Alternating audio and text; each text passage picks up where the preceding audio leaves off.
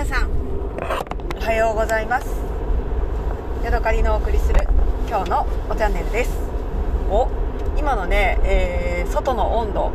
車に表示されている外の温度がね、えー、今年最低ですね。マイナス3度になっています、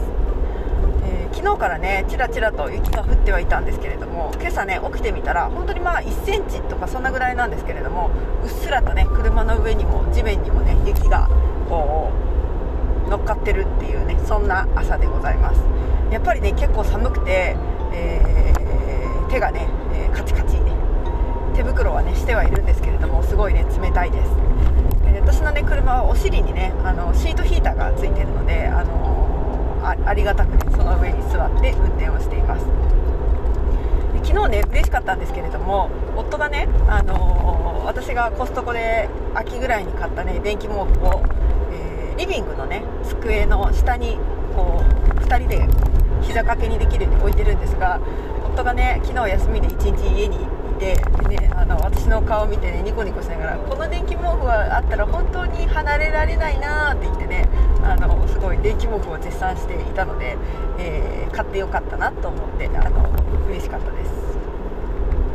どちらかというとね私の夫はねあの割とこう節約派というかねあんまりこう何ていうのかな。あのそんな無駄なもん買わんでもいいわみたいなそういう感じのあのテンションの人なんですけれども。だからね私は別にあんまり夫に相談しずにねまあこれ買うかと思ってねあのどうするって言ったら別にいらないって言われるのであのいるかなって自分で思ったものは勝手に買うんですけれどもこの、えー、電気毛布もねあの衝動買いして冬のね支度のために衝動買いしたものだったんですけれどもそれをねあの夫が喜んで使っていってくれたので、えー、私はねとっても嬉しかったです。夫が言うには前も喋ったかもしれないけどあの何ていうのかな。割とその電気毛布自体が薄くてペラペラなんですね。だからそれをねあのちょっと大きめの毛布で挟んでもっとねあのぬくぬくにしたいというね計画を持っていて。まあうのはヤドカリちゃんだけどねえへへみたいな感じで笑ってたんで私もねそこまでするかっていうと電気毛布を2枚の毛布でサンドして大きな毛布を作るということをするのがけあの果たしてうん正解なのかっていうのはよく分かんないし、まあ、めんややれと言われて別にややれるけどけどみたいなねそんな、えー、気持ちになっていて今のところねやる予定はありません。はい私はね、えー、加湿器も買って、えー、毎日ね2時間ずつ絶対ね加湿器をね切るのを忘れてしまいそうなので、えー、2時間切りタイマーをつけてねで加湿器を動かしています。あんまりねその効果についてはねあんまりよく分かんないなっていうところですね。でね私思ったんだけど今年買ったその新しい電気毛布とそれからお布団の中にね昔から入れてる、えー、昔から入れてね夫のねおばあちゃんが使ってたような、えー、電気毛布があってそれをね、あのー、使っているんですよ。でねそれのね温まり具合がねあんまりこういまいちだなって思うようになりました。それもねその新しい電気毛布とく、あのー、比べるともういまいちだなっていう感じなんですよね。その古いもの単体で使ってた時はそこまで別にあの遅いとも早いとも思わなかったんですけれどもその新しい電気毛布がねとっても、あの温まるのも早くてすぐぬくぬくしてきてねいい気持ちなのであここら辺にもねあのー、ていうのかな電気毛布なんてあんなの電線に火通してるだけじゃんぐらいに思ってたんですけれども意外とね違いがあるのかもしれないっていうことをね、えー、思うようになりました。また、えー、足足のねあのお布団の中の電気毛布も替え時なのかもしれないなーなんていうことをね考えましたね。昨日はね家に帰ってね夫にやっぱりあのお正月明けに休みがもらえるみたいなんだけど行ってきていいかなって言って「あいいよいいよ行っといで」みたいな感じになりまして、えー、ますますねニヤニヤしているところなんですね。でね私どうあのなるべくね気をつけて見ないようにしている情報がありましてそれはねあの今回私はニューデリーかまたはチェンナイに向けて、あのチケットを取ろうと思っているんですけどそれで大体13万円以上14万円以下ぐらいな感じのお値段なんですね。でも普通のねもっと安い時期に行ったら、え多分10万円とかそんなぐらいで行けると思うんですよ。私がねその行きに行く帰りはね、えーと、1月の13とか14とかその辺りなんでそこまでではないんですけど行く時がね1月の1日か12月の31日出発を考えているんですね。だから高いわけですよそこのお正月中の飛行機がね。でそれだけで多分3万4万5万違ってくるのであのもしね本当に一番安いチケットを取ったらいくらになるんだろうっていうのをね私結構昔からよく、えー、いろんなところの方面のやつをねあの別に目的もなくただただ見たいだけでチェックしてるんですけれども最近はねその一番安い時期にあのインドに行ったらいくらで行けるんだろうっていうのをねなるべく見ないようにしています。そうじゃないとえ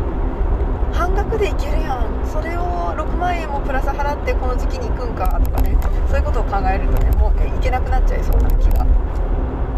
するので、えー、なるべくねそうは見ないように、えー、こう今しかないんだ。ここで行くしかないからもうこのここで行くんだみたいなねそんな気分で、えー、最近はねチケットを検索しています。で急にねなんかねネパールに行くのはどうだろうとかねスリランカに行くのはどうだろうみたいなことをね考えました、えー、ネパールはねトレッキングができるんですよね。私そこまで別にあのトレッカーであったりねあの登山家ではないんですけれどもえあっちだとねあのガイドさんについてもらってまたはポーターさんについてもらって、えー、歩き回ることができるんですよね。だからその道の案内とかすごい重たい荷物とかね、まあ、もちろんそんなに、あのー、持って歩く気はしないけれども、日本でねあの歩くのとはまた別の、あの楽しさがあるかなっていうところを考えてえトレッキングをするのもいいなとか思ったんですね。2週間待ったらね1週間トレッキングして1週間観光したらなかなかいいじゃないですか。ってのも思ったんですけどね1月っていうこの時期がねめっちゃ寒いみたいなんですよね。であの寒くないところでも、まあ、それなりにあの設備がいるってことでそれはそれでねなんかダウンジャケットいっぱい持って旅行するのも面倒くさいなでもねレンタルはできるらしいんですけどっていうことを考えたりとかねしましたね。あの実は、えー、一度ねあのそのインドの山奥でトレッキングをしたことがあります。1113年ぐらい前かな。2010年のね、えー、年明けなんですけれどもダージリンまでね行ってそのダージリンからねカンチェンジュンガという山をね、あの、望めるこう山道をね3泊4日か2泊3日かなんかでね、えー、回って歩き回りました。若いね男性の、えー、シェルパさんシェルパさんぐらいなガイドさんについてもらってで別にね荷物とかは自分であのリュックサック背負いながら歩いて、えー、なんかね本当に心穏やかな時間というかねただただ歩くだけ。で別に、まあ、途中途中写真撮ったりとかしてで一緒に歩いたねあのガイドの子も本当になんか二十歳そこそこぐらいなねあの若いお兄ちゃんがついてくれてでその子はねなんかねあの日本語勉強中ということで紹介してもらったんだけど、えー、まだねそれほど全然喋れることはなくてなんか私たちが近道とかね、えー、休憩とかねいろいろね言葉を教えながら、えー、その3泊4日を過ごしたので、ね、なんかなかなか面白くて、えー、いい時間でしたね。でねダージリンという街はねすごく私たちが行ったのは1月か2月くらいだったんですけれど結構霧が多くて湿気も多くて全然ね晴れの日がなくてね、えー、洗濯物が全然乾かないようなねそんな、あのー、気候でした。でもねなぜかねその山の方へ行って山の尾根とかねその山裾を歩いているとそっちの方がね全然天気がいいんですよね。でしかもねその日の光があってあったかかったりするんですよ。だからねあの山の街でこんなにね天気が違うんだっていうのにもねなんか驚いた。思いがします。でとてもねそのののどかな暖かい天気の日に、えー、サンルームのあるようなねあの大きな窓ガラスのある、えー、レストランに入ってねレストランというか、まあ、山小屋の食堂ですね。に入ってねそこで、えー、ていうのかな温かいお茶を出してもらったりとかね温かいラーメンみたいなものをね食べさせてもらったりとかする。で外に出ると、あのー、何のお肉なんだろう焼くのお肉かねなんか小屋に干してあって干し肉が作ってあったりとかねするようなそんなあの風景を見たりとかね。こんなところにこんなに人が住んでこんなにこんなところにも人が住んでるんだみたいなねなんか山奥に、えー、お家があったりとかねそういうのを見て、えっとね、なんかいつまでもそこその周りをね歩き回っていたいっていうようなねそんな気持ちにね私はなりました。3泊4日だけでも全然まだまだねあの半月でも10日でもね、えー、このトレッキング続けてもいいなーっていう気持ちに、ね、なったんですよね。だからねネパールでこう1週間とか10日とかね歩き回るやつ。で別に私そんなにそのヒマラヤに登りたいとかそういうことはなくてただただ、ね、その近くをとことこ安全にね歩けたらいいっていうだけなので、それはそれでなんかいい休みになるんではないかと思ったんですけれどもちょっと寒いってとこがね 私的には寒いの面倒くさいなみたいなねそんな気持ちになりました、はい、なのでねやっぱり当初思った通り、えー、南インドにね行くのがやっぱり一番いいかなっていうところですね。今のとこ考えているのが、えー、1月1日の朝に、えー、まず羽田に飛び羽田から、えー、ニューデリーに飛びでニューデリーからチェンナイに飛ぶというね2回乗り換えのある、えー、チケットですね。それが行きです。で帰りはね1月の13日にチェンナイから、えー、クアラルンプールエアアジアで飛び、えー、で、えクアラルンプールから新千歳までチェあのエアアジアで飛ぶっていうのがね今のところ私的に時間と乗り換えの手間とそれからまあ値段のあれで一番ねバランスの取れたチケットかなって思っています。で12月31日に、ね、出るっていう手もあるんですけども12月31日に出ると12月31日の夜は、えー、羽田でね、あのー、羽田か成田かどっちかの空港で寝ないといけなくなっちゃうんですよね。それもなんかね面倒くさいなっていう気もいたしまして。そうだったらね、えーとどちらにしても1月1日の朝に新千歳空港から出ようと思ったら朝一ねあの公共交通機関が私のところからだと間に合わないかギリギリぐらいになっちゃうのでもう12月31日の最終の、えー、バスだか電車だかで新千歳まで行ってでそこで、えー、なんか温泉仮眠のできる温泉みたいなのがあるのでそこでねあの温泉っていうか温浴施設かが新千歳空港にあるのでそこでね、え12月31日の夜を過ごしでね1月1日の朝の便で、えー、羽田だったか成田だったかに向かうっていうのがね、えー、一番いいんじゃないかなっていう気はしてますね。多分羽田や成田で一晩寝袋にくるまって過ごすよりも3500円とかなんかかかるんだけど新千歳空港のね温浴施設にいる方がまだ暖かく過ごせそうな気が、えー、しますねでねあの寝袋を持っていくかっていうのはねちょっとね迷っているところですね。その新千歳のところにいる間だけねあの何かしら多分体にかけるものがいるんじゃないかっていう気がしてるんですよね。毛布とか貸してもらえるのかな。なるべくね荷物は少なく持っていきたいなっていう気はあとねその12月31日にその新千歳空港のその温浴施設がねどのくらいのあのキャパがあって、えー、私がね寝る場所を確保できるのかっていうのをね心配なところではありますよね。はい、でねもう一つ心配なのが、えー、東京からねインディラガンジー国際空港に着いてでそこでねまたチェンナイ行きのバスにあのレえーと、飛行機に乗り換えるんですけれどもそのね乗り換える時間が1時間40分かなんかしか、えー、乗り換え時間がないんですね本当にそこで荷物を多分ピックアップしないといけないのでピックアップしてでもう1回それを、えー、飛行会社に預けてでその間にあの出国審査というかあの入国審査もあった。結構ねこの前入国審査ムンバイでやった時もなんか濃い1時間かかった気がするんですよね。だから本当にそれでね間に合うんだかどうかっていうところがね私的に少し心配なんですけれどももし万が一、えーがんえーと、インドのねデリーの国際空港でチェンナイ行きに間に合わなかったとしたら、えー、次の日のねあの便に振り替えてもらうかまたはねもう諦めてニューデリーに出ちゃってね。でそこから電車でコトコトコトコトねチェンナイへ方へ向かっていくっていうのもね、えー、ありなのかなっていうところで、まあ、それはそれで面白いじゃないかっていう気もするのでね、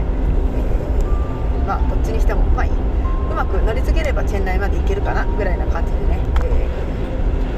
ー、行こうと今は思っています。一つね心配なのがえ12月1日にね私のあの前働いていた会社の上司が日本に来るんですね。でそこで、えー、まあ、会社の話し合いをして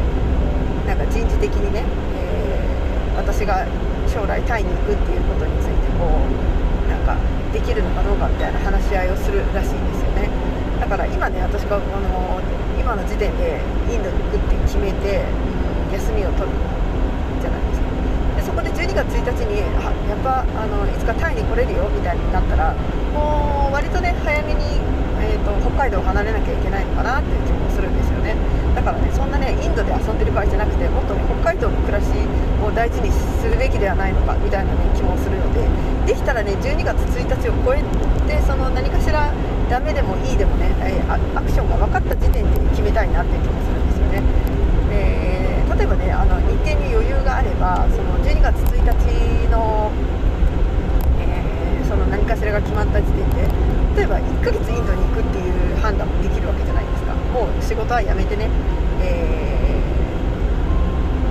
ー、ていうのかな。もう1回就職する前に1ヶ月ぐらいタイに、えーと、インドに行っちゃえっていうのもねありかなってるのでそれを考えるとねこのたったの2週間だけインドに行くっていう判断を今の時点でしてしまうのってちょっとねなんかもったいないなっていうかもしかしたらもうちょっといい判断ができるかもしれないなみたいな気もするんですけれども。でもねチケットがなくなるっていう可能性もゼロではないしチケットが値上がりしちゃうという可能性もゼロではないんですよ。反対にチケットが値下がりするという可能性もね、まあ、あるっちゃあるかな